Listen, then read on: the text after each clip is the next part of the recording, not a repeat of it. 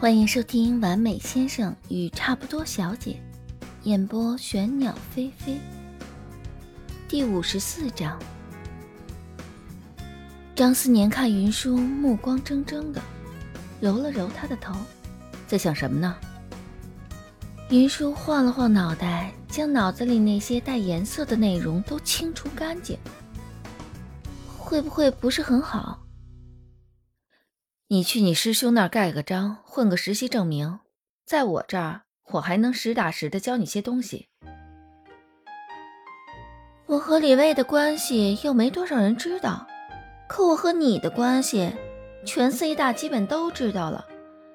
你公司开的实习证明，可比李卫那边开的更像是给我盖了个假章。真的假的不重要，学校不会严格去查。而且你自己学到东西才是最实在的。云舒虽然老大不情愿，还是无奈的点头答应下来，用指尖戳着张思年的胸口，抱怨道：“你这语气怎么老和我爷爷一样？”张思年眼眸微微一闪，手轻轻摩挲着他的腰，头抵着他的肩，在他耳边笑着问道。我可以将这理解为张太太嫌弃我年纪大了的意思吗？云舒身子瞬间绷紧，像是被攥着脖子拎起来的猫，连忙身子往外边挪了挪。虽然这会儿张思年像吃足喝饱的大型猫科动物，慵懒得很，但本质依旧很危险。他岔开话题：“那我做什么职位啊？”张思年是临时起意，想的并没有特别周全。不动声色地将云舒再次揽入怀里，垂眸思索片刻，董事长助理或者秘书吧。秘书有问题没？云舒脑子里瞬间浮现当年学校门口小书店里那花花绿绿一排排的霸道总裁小说的名字，什么火辣秘书坏总裁呀，总裁秘书太撩人呢。云舒努力将脑袋里不着边际的内容清除出去，做出决定，在张思年这儿实习，但还是去李卫那儿盖章开实习证明吧。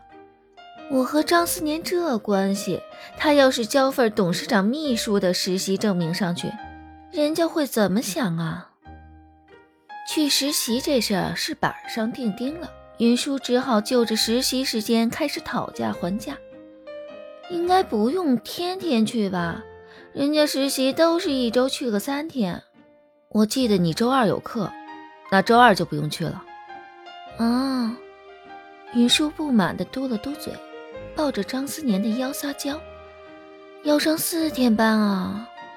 张思年笑了笑，伸手摸了摸他的脑袋：“就让下面的人教教你，看看公司的财务报表之类的，不会占用一整天。”我也有点私心啊，其他的时间陪陪我好吗？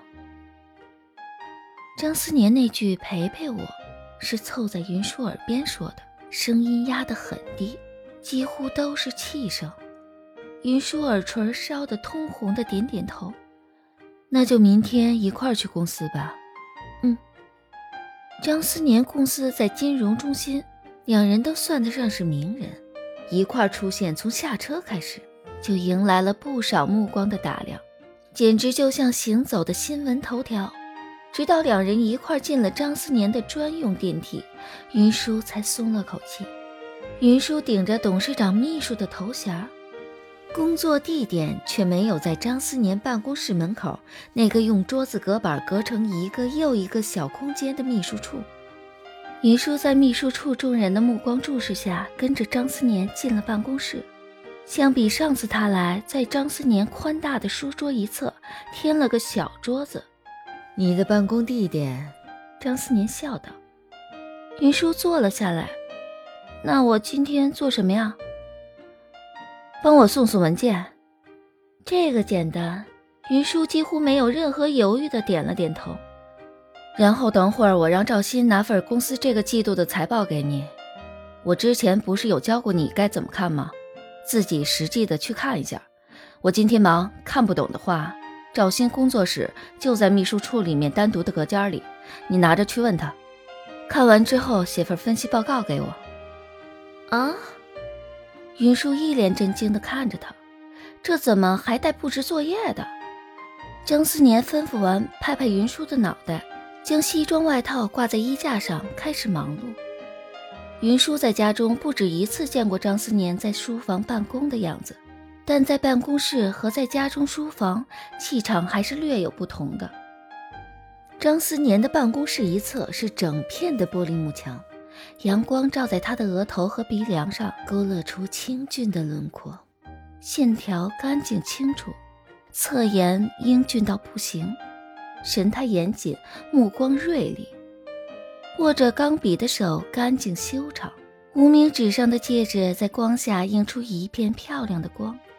看财报本来就是一件枯燥的事情。前面就有一座发光体立在那儿，云舒的目光压根儿就没有办法聚焦在什么资产负债表、现金流量表上，几乎是过几秒就往张思年那儿瞟一眼。他这偷看的动作实在太明显了些。张思年放下文件，身体放松，半眯着眼道：“小舒，啊，别影响我办公。我就看了几眼。”张思年似笑非笑地睨了他一眼。今天得将分析报告写完给我，不少于三千字。写不完的话，张思年眸光闪了闪。你最好还是写完。云舒听到三千字，脸就垮了下来，将目光收回，愤愤埋头看财报。中间来过几个部门主管。看到云舒在这儿，大概是一早就听到了八卦的消息，倒是没有太惊讶。张思年忙到快中午才停了下来，走到他的桌前，将他盖在脸上的那份财报揭开，摸了摸云舒生无可恋的脸，看不懂吗？张先生，云舒抓着他的袖子撒娇：“我真的对这个一窍不通，放过我吧。”张思年不为所动。不懂才更要学嘛！江思年拿着他目前已经写了一部分的分析报告，叹口气：“之前教过你的，都忘了吗？”云舒听他这么说，哼了一声，将头翻了个方向，不再理张思年。赵鑫敲门进来，送来两份午饭。好了，先吃饭吧。周围一家不错的本帮菜，味道还不错。云舒恹恹地拿起筷子夹了几口，闷头吃饭，不理张思年。张思年替他夹菜，面色无波道：“不懂就去问赵鑫，下班前必须得给我。”云舒哼了一声，不理他，打定主意将这活给赖了。张思年伸手摸了摸他的脖子，在公司呢，我一向是赏罚分明的。云舒破罐破摔，闷声道：“那你扣我实习工资好了。我办公室的书桌应该比书房的结实不少，还更宽。”张思年话题一转，似笑非笑地看着他。云舒瞬间明白了这其中的意味，跳脚道：“这是办公室。”张思年推了推眼镜，嘴角还带着笑，英俊异常。在云舒看来，简直就是标准的斯文败类。云舒被抓住了七寸，委屈道：“我写还不行吗？”张思年得到他的保证，安抚似的拍了拍他的脑袋：“写得好也有奖励。”说完，继续回到办公桌前处理公司的事情。在张思年的大棒加糖果的激励下，云舒下午效率高出了不少。张思年让赵鑫拿过来的报表并不难，在赵鑫耐心的指导下，拖了一上午的分析报告，很快的就做出来了。张思年略翻了翻，还算过得去，也就放过了他。那我接下来做什么呀？张思年轻咳一声，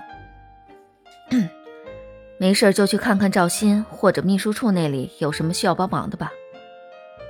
张思年公司员工整体偏年轻化，云舒性子又讨人喜欢，出去转了一圈，没过一会儿就和秘书处的小姐姐们混熟了。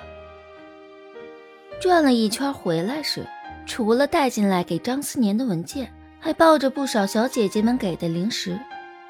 云舒下午帮着秘书处跑了几趟腿，送文件，再帮忙改了几份分析报告，做了些最基础的文字性工作。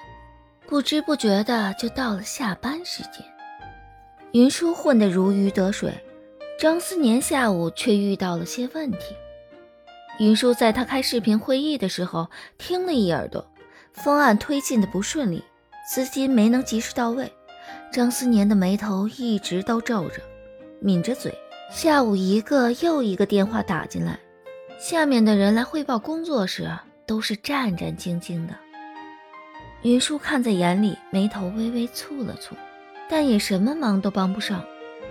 直到门外秘书处的人差不多下班走了。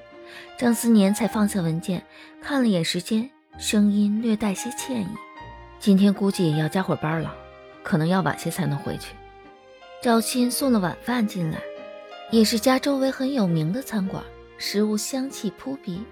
张思年也不知是胃口不佳还是工作忙，匆匆吃了几口就放下了筷子。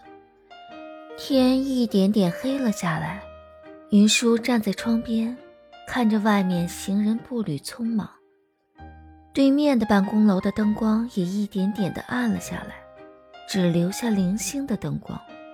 云舒留意到远处还亮着光的招牌，问道：“我想下去转转，可以吗？”“去吧，注意安全啊。”张思年从文件中抬头：“我估计还要一个小时结束，不会太久了。”云舒时间卡的挺准。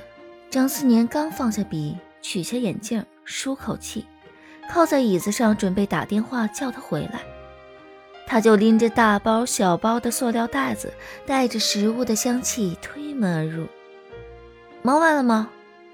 张思年应了一声，声音带着些疲倦。我刚刚有些饿，看路边有家挺有名的广式茶楼，就买了些回来，正好等你忙完可以做宵夜。云舒将餐盒放在办公桌上，打开，夹了个虾饺，喂到张思年的嘴边。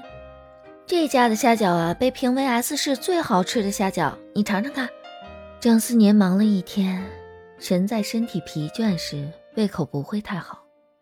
他不想扫云舒的兴，象征性的咬了一口，摸了摸他的头。我不饿，挺好吃的，你多吃些。云舒手托着那虾饺，撒娇道。再吃一口吧，这家生意好，我排了很久的队呢。来，啊！云舒一边说一边做张嘴的动作，动作有些夸张，嘴张成了一个圆圆的形状。张思年被他逗得一笑，低下头将那递到嘴边剩下的虾饺吃了。云舒见他吃了，眼里明显带了些笑意，又用勺子舀了一勺艇仔粥。用手托着，鼓着嘴，细细的吹凉了，继续送到他的嘴边。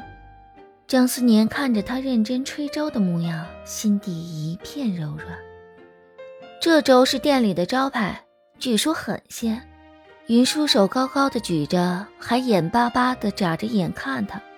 张思年无法拒绝，低头将粥也喝了。取着蒸排骨，你看我把骨头都剔了，你尝尝看。脆皮肠粉，来吃一口。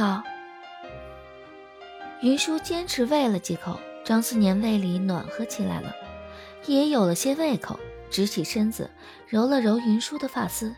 我自己来。云舒眼睛弯了弯，坐在张思年的书桌上，晃着腿。我手都举酸了。张思年夹了个虾饺，喂到他的嘴边。那换我喂你。云舒低着头，将那虾饺一口咬住，只含住了一半。张思年筷子一松，他只好慌乱地用手托着。张思年凑过去，将那一小半的虾饺咬了，唇一触及，而后笑着咽了下去，道：“味道确实挺不错，很鲜美。”云舒继续含着叉烧酥，凑到他的嘴边，灯光下脸微红。我觉得这个也挺好吃。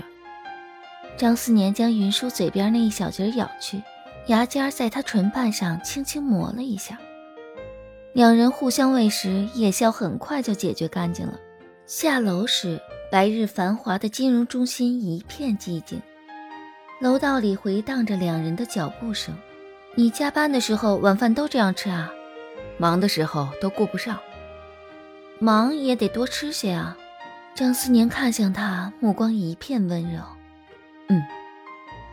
两人十指相扣，手交握在一块儿。背后的影子重叠在一起，被光拉得很长很长。